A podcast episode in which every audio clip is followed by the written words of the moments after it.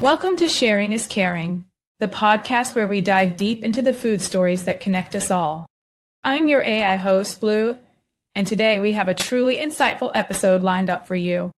Joining us is our main host, Jonathan, who will be guiding us through an enthralling conversation with our special guest. But before we hand over the mic, let me remind you to hit that subscribe button and give us a like if you enjoy our content. Your support means the world to us and we thank you, our faithful listeners, for being part of our journey. Today's conversation will be with Christine Demoranville, a cybersecurity expert with a twist. She specializes in the food industry. From the outskirts of Washington, D.C., Christine brings a wealth of knowledge that bridges the gap between digital security and our daily bread.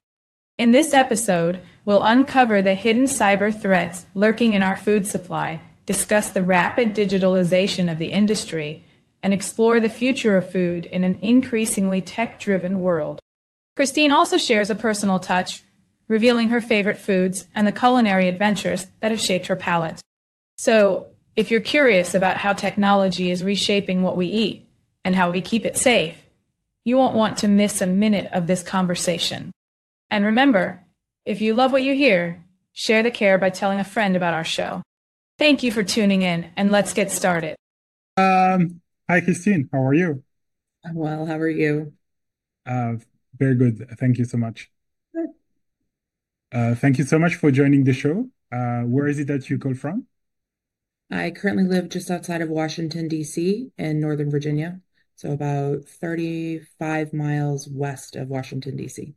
Wow. So cool. So you often go to the White House and stuff? Uh, no, I actually have never been inside the White House. Um, I have stood near it, but I've never been in it. Uh, but I do go into DC quite often for various events, and it's a foodie city, so there's tons of food, and it's it's lovely. Nice. Um, yeah, I guess the fact that it's uh, the capital of the US uh, kind of occult the fact that it is a foodie city. Uh, I didn't know about that. Uh, yeah. It actually has quite a few uh, Michelin star restaurants, actually. I don't know the current count but um, they're they're lovely. A lot of them are really amazing. Super interesting. So, is that what uh, politicians do with taxpayer money? Oh, I cannot speak to that, and I hope not. Good stuff. Okay, so you have a quite interesting background. Uh, you're a cyber security expert for the food industry. That's right, I am. Um, my my company is called Anzen Sage, which Anzen is the word for secure in Japanese. Um, I used to work um, in Japan and with Japanese companies for a little bit, so it's kind of a nod to that part of my life. Um, and then sage is a play on the the herb or um, the wise person, a sage. So um, that's what my company name stands for, Anzen Sage. And um, I started a year ago, so I am a baby entrepreneur. And um, congratulations. Thank you. I've really been enjoying it. I like being my own boss. Um, it's really wonderful. But um, what I'm more excited about is what I'm doing with my company. So I am helping to bridge the gap between food protection and cybersecurity. Um, because the food industry has become so digital, less analog, um, and very much connected to the internet, I'm sure we've all read the newspaper and seen stories about silly things like uh, tractors being hacked and driven around, or um, various other IoT type devices that have been um, compromised because of um, bad actors or hack- hackers. It's been quite interesting um, in that regard, bringing those two different, seemingly different industries together um, for one common purpose, which is just to have safe and secure food. Um, and I'm, I've really been an honor. I've met some amazing people honestly, it has been um, to be able to work alongside people that have lost children to E. coli outbreaks or salmonella poisoning, um, and then becoming these amazing food um, industry leaders around the world has been very humbling. And realizing that um, we're not just protecting data, we're protecting, you know, things that that sustain us in life as humans, but also culturally, it's super important to have food. Um, uh, even spiritually, it's important to have food, depending on your religion. Um, everything is celebrated with food. We say goodbye with food. we are stressed out with food. We, you know, food is so paramount to our lives that um, cybersecurity really needs to come in alongside that food protection and make it more robust and um, give us the confidence that we can purchase food um, safely more than we already do. And especially with all of the different uh, food aspects that are happening food fraud, food tampering, traceability issues, um, those kind of things are going to need more technology to um, keep the food industry safe. So yeah, it's it's actually it's really amazing, but it's also really daunting because um, you are dealing with things that people literally ingest. Um, I think it's very similar probably to way people feel about medical tech and things like that, that it's very personal. And uh, yeah, so that's that's what my company does. I also am a host of um, the Bites and Bytes podcast, Bites like you bite something, and Bytes like computer bytes, um, where I sit down and I to professionals that are um, in the food industry, in cybersecurity, change management, professors, you name it. I've had just about everybody on board um, talking about this convergence of digital and um, food, and it's it's very rewarding as well for that. Um, yeah, so that's kind of what I've been doing the last year with my company. Well, seems like a lot. Uh, congratulations once again. Uh, yeah, launching is is uh, yeah super hard. So well done for for going, going that road. Thank you. It is. It's been a it's been a nice journey though. I've it's uh it's got its days, but most of the time it's been quite positive. Okay. Um, so I've got a question. So first of all, when you said uh, you're in cyber security, security, I thought that you would deal with uh, lost passwords and uh, compromised, uh, yeah, uh, classical uh, cyber security things. So compromised data access or all these kind of things. But it seems like because it's the food industry, it has some specific risk. Mm-hmm. And I think you you, you touched upon a few of them in your intro. Uh, but I'm super keen to hear um, uh, more about that. That's your domain, and uh, yeah, I just yeah, uh, sure. Uh, I think when a lot of people think of cybersecurity, they kind of think of the stereotypical uh, hoodie, hacker, technology, computer. And there's actually, that is sort of one side of cybersecurity, but there's also a separate side of, um, you know, risk and governance. I fall more on that side. So strategy, um, advisory, trying to figure out what's priority to handle in terms of risk. What are the risks, quantifying those risks, those kind of things. So with the food industry specifically, since it's a critical infrastructure, it's deemed important enough to be that, thankfully. Um, it's about mitigating the risks between people and process. So a lot of things, um, obviously, you push a button, if a machine does something, or you trigger it through a system on a computer. Um, if that process is interrupted via people or by tech, that's where the risk comes into play. So helping them come together and realize that, oh, everything is interconnected. So if I make a change on the production line on this side, it will affect logistics over here. It's kind of connecting dots for people. Uh, that's the strategy aspect. Um, that's where I sit. That's where my skill set's best at. Um, and also helping create a vision for the future. So preparing them for more digitalization as they go on.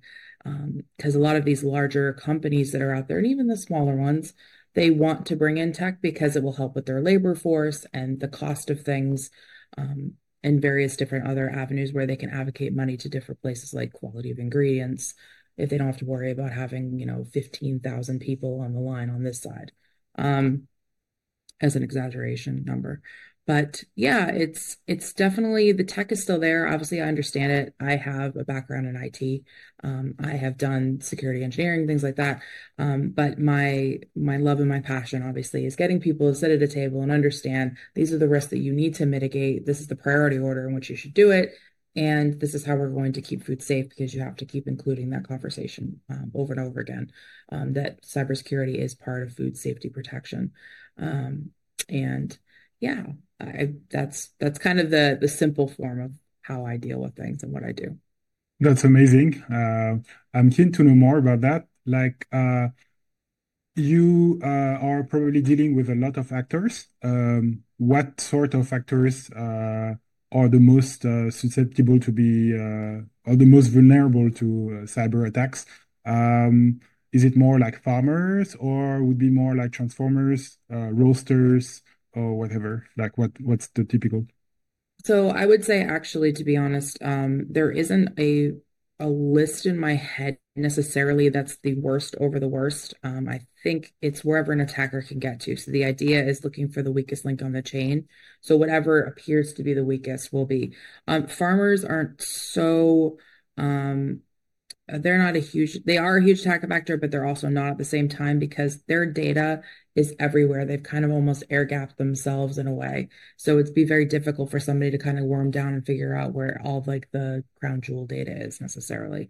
Um, in terms of big enterprise type factories um, they actually have a lot of vulnerabilities between their um, PLC machines, various different types of robots, anything that's connected to the internet a lot of things have been connected to the internet that had never been connected to the internet. So there's also that problem where security measures weren't put into place.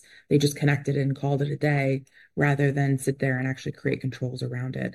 Um, a lot of times, too, that things are not set up in a way that um, people's processes were considered a factor in it. Meaning, um, if you have a terminal, let's say in a room where you make garlic butter, just hypothetically. Um, and the floor has to be cleaned in there because it's garlic butter. It's everywhere. Um, I'm not saying it's like a gross procedure, but it's not exactly clean. They have to clean it at night after the production's gone through for the day. If that terminal is the only um, is only connecting to the only electric outlet that you have in that entire room, when you clean that floor, you have to dry it, right? Otherwise, you have a personal safety issue where someone could fall and break their neck, and then you got a liability issue. So people were unplugging that terminal to plug in an industrial fan to dry the floor. And nobody thought, oh, we should probably drop another electric outlet in here to uh, negate that issue. So these are the type of risks that I'm dealing with. It's not necessarily a bad actor, but if that machine keeps coming up and down, up and down because they keep unplugging it, that type of behavior is going to cause a problem. Either a system's going to freak out, or there could be a process that's running on that machine that's not being activated that causes another problem on another line. And then it has an exploit that somebody could get in from the outside on. I mean, it could be just as simple as that. Um, other things too that other people do is, um, you know, uh, really a quick example would be in a warehouse, um, uh, Wi-Fi signal does not go through flour bags.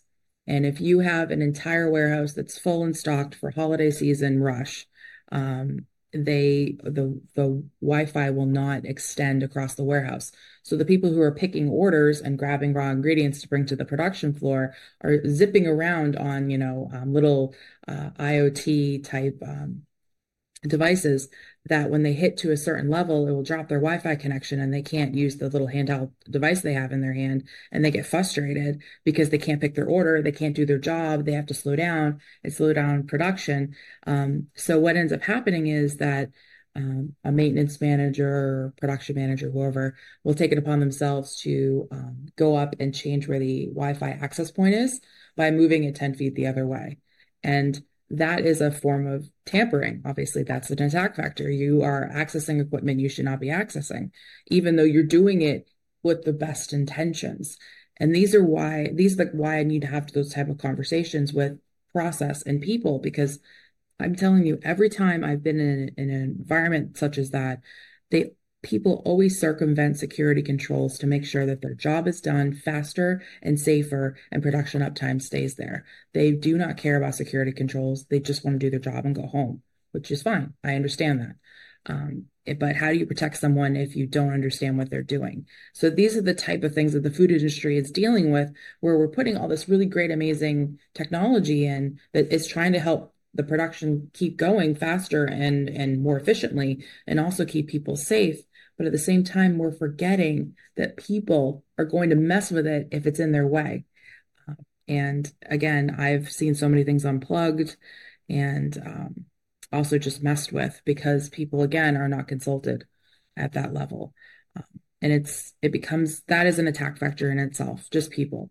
I've often been quoted and said, and I'll continue to say it, that if you walk into a factory, if you walk into a farm, if you walk into anywhere where food production is happening on any stretch of that particular journey, you are a risk, full stop, both in a, a contamination aspect for food and also for a digital contamination or some type of a security breach.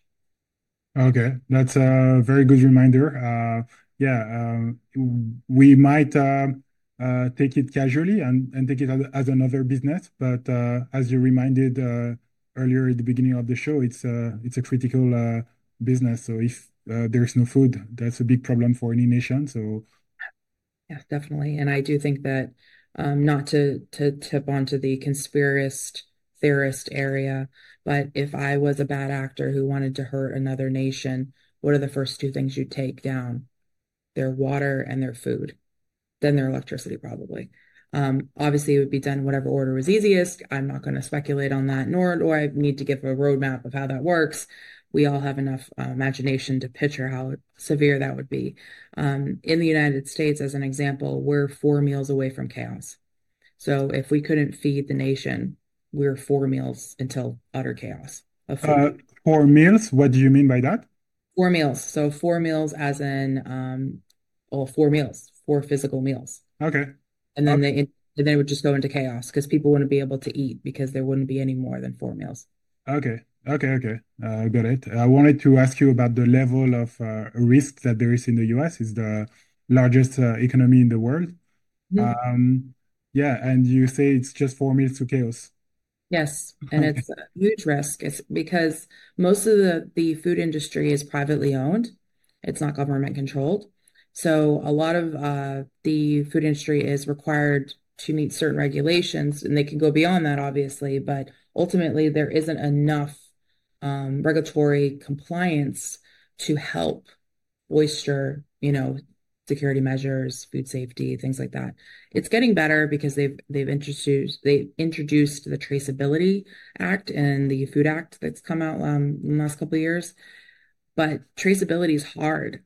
The whole world has trouble with traceability. How do you put a trace on a, a pea on a pea plant? You know, because we have a lot of things that are pea protein now, right? Um, how do you trace that down back down to the plant to find out if that was the plant that caused the problem that that released, I don't know, salmonella into that particular food group? Um, these are the kind of things that again are, are really a big struggle because imagine if that data was compromised or adjusted to say that the crop was fine when it wasn't fine, right? Or what happens when it gets intercepted and changes again just a slight bit of pH that it's not going to set an alarm off, but it's not it, you can't ingest it because it's not safe. Um, those are the kind of things that actually really scare me.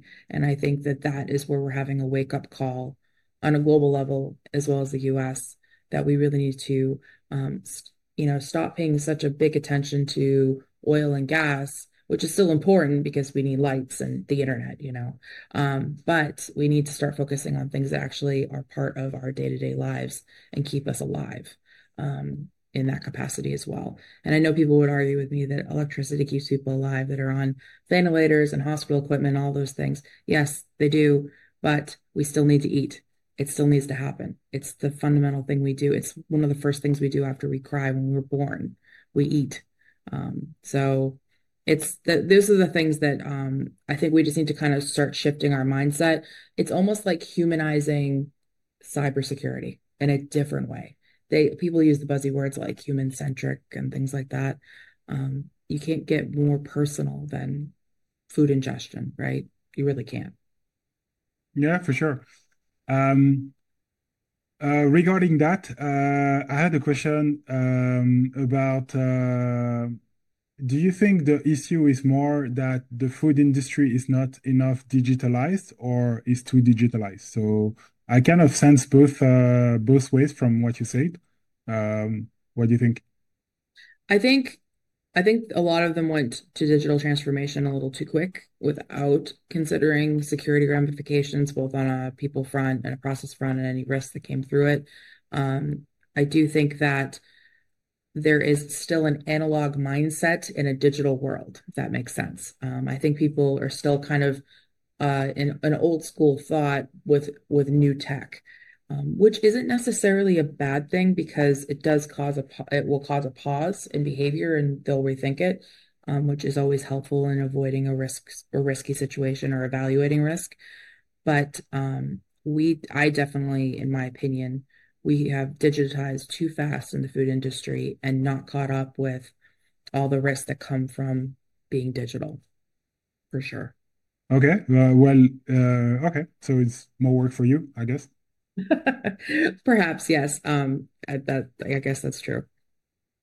Okay, fair enough. Um, also, um, how do you see the current wave of AI impacting the food industry? Yeah, um, AI is an interesting one in the food industry because uh, they're big adapters, anyways. Um, innovation is part of um, the food industry, anyways, because they have adapted to digitalization so quickly. Um, also, too, um, all the different innovations of different types of food that's out there. I mean, we have 3D printed food now. I mean, that's crazy to think about in a way. Is it common Um, in the US? it's not common, but they are looking to, uh, I guess, make it more of a high volume production type thing. So you can 3D print salmon via pea protein. Um, I know that they're thinking about making that more of a high production um, food that you could just purchase it at the grocery store and things like that. Um, yeah, it's it's fascinating what people are trying to do with um, that avenue of culinary arts, as I'm calling it, because you have to be um, really imaginative, I would think, to be able to do something like that. Um, who woke up and thought, oh, I'm going to print salmon on a printer and make it taste like salmon, but it's going to be vegetable. Yeah, So crazy. it's very, it's, uh, it, I've never had it. I'm sure it's fine. Um, but in terms of um, moving forward with the industry and and and with AI, I think that they will embrace it. I think they'll be more adopting. But again, as we've already stated and discussed, I am concerned with how rapidly it is adopted without security controls, without risk, you know, um, intervention, without some type of strategy of what the future looks like. Um, a lot of people are freaking out, obviously, because they think it's going to take their jobs. It's not going to take their jobs if they ad adjust to it, meaning it might remove one aspect of their job and automate it, but it's not going to take away their job completely because humans are still very much needed in the AI process. We tell it what to do. It's not telling us what to do. It's not sentient. It's not going to take over anything. It's not going to be crazy. Um, it is a risk factor and attack factor for sure, but I don't think it's any more or anything less than what they're already dealing with. Again, because security controls need to be paramount as part of food safety. As long as they have that mindset, they will be okay as an adopter. Okay, got it. Uh, got the message. Uh, thank you. Uh, that takes us to uh, the end of kind of not the end, the the one before last question.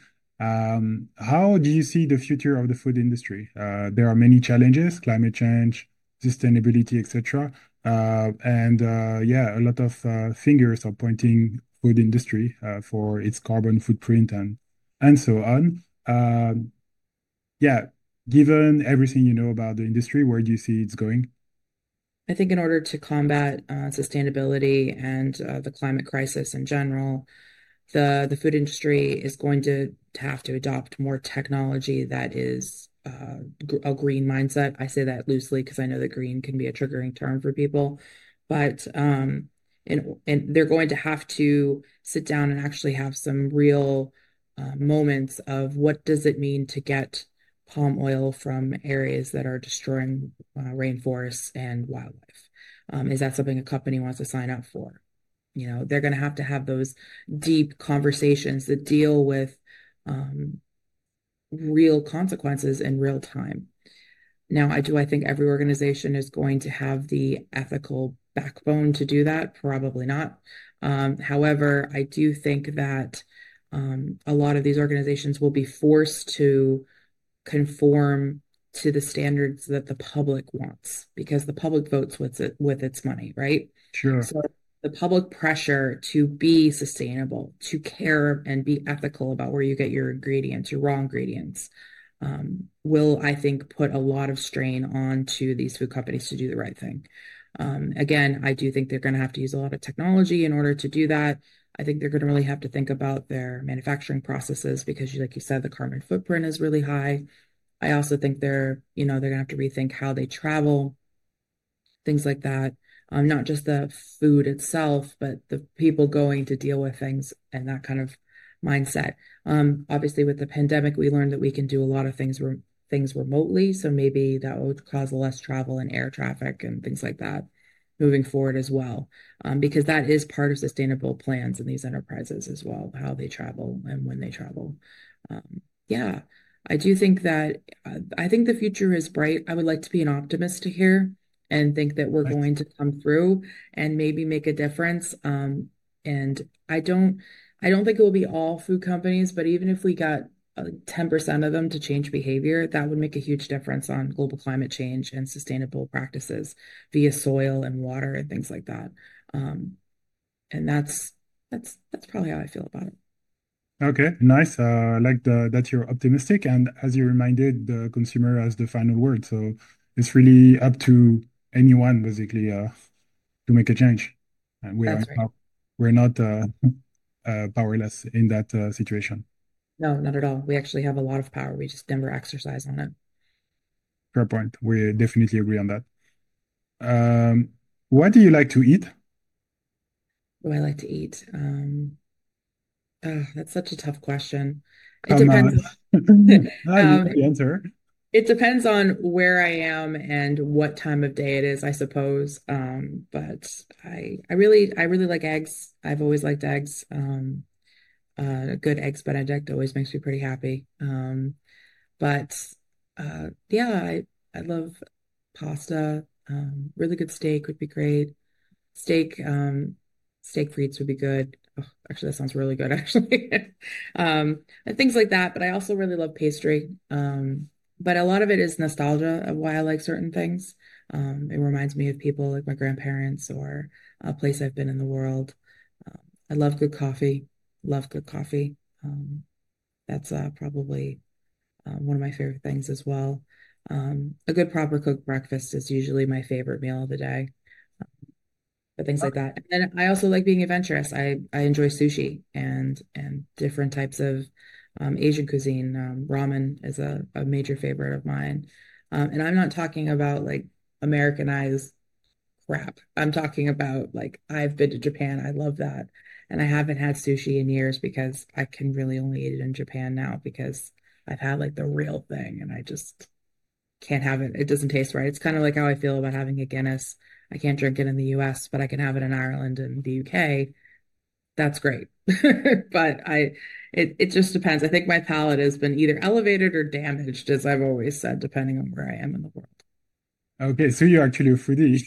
I I really am. I'm actually, and I'm trying to not become a food snob because I don't want to go that far. Um, but I definitely love being an adventure eater. Um, um, last year, actually, for my birthday, we went out and I had a very strange mix of food. It was um, coconut ice cream and caviar. Oh, And, nice. I had champagne as well, actually, but that just happened to be what I had. But um, and it was proper champagne. It wasn't Prosecco or sparkling wine. Um, and I remember thinking this is such an odd combination of flavors, but it was the salty sweet kind of grab. So that's that's why it was so delicious. It's, you know, like ah, it was so good. I highly recommend it if anybody wants that. And I'm not a huge caviar person, but that was delicious. Okay, uh, so we uh, we try to put a recipe every time we have a guest on the show. We try to put a recipe, uh, kind of reflecting the conversation. So this is the one we we'll try to find. Don't worry, uh, we'll try to to search online and find something to publish on our blog. It's great. Um, I haven't tried it at home yet, but I'm sure you can do that. I mean, it's not that hard to find coconut ice cream and caviar these days. Um, but yeah, I I love that. I think it's an amazing, um, it was an amazing part of the meal, which was a tasting meal. So it was just one one one particular aspect of it. Well, if if it's worth mentioning it, uh, I think it it might it must have been so good. It really was. Thank you. Nice. Um, okay, so the last question for you. Any advice would you like to to share with our listeners uh, from the top of your rich experience in the cybersecurity? Uh, yeah, absolutely. I think one of the biggest things about cybersecurity and people, again, I, just want to take back the stereotype. It's we're not all hackers and hoodies, and we're not all at the keyboard, and we're not all doing, you know, crazy things like opening up your PC and trying to steal your data. That's not what we're doing. Um, I think my favorite thing about cybersecurity and the reason why I stay in this industry is it is I'm insatiably curious. I'm always curious about everything. And I think cybersecurity allows you to just be curious. You know, you really question, like, why was something done that way and not done this way? Or why would someone think this and they did this? You're trying to understand behavior, that kind of thing. And I really think that being curious is the best advice I could give anyone because it definitely will lead you down different avenues in your life and your career than you ever thought possible. Just objectifyingly looking at something and thinking, hey, why is it like that? Or how come I act that way? What, what kind of behaviors do I have? Um, I think that that is what I find the most joyful in my what I do for a living is just being curious and being and being paid to be curious um, and constantly um, evolving because of it um, and you know searching for that type of enlightenment. That's amazing. Uh, thank you so much for sharing uh, this beautiful piece of advice. You're welcome. So it was an absolute pleasure to have you on the, the show and uh, have this conversation. Uh, yeah, we touched upon so many things, and I'm sure it would provide so much value to our listeners. So thank you very, very, very much. Absolute pleasure. Thank you so much. That was Christine Demoranville calling from Washington. Washington. Thank you for your time today. And that's a wrap on today's episode of Sharing is Caring. We hope you found our conversation with Christine Demoranville as enlightening and engaging as we did.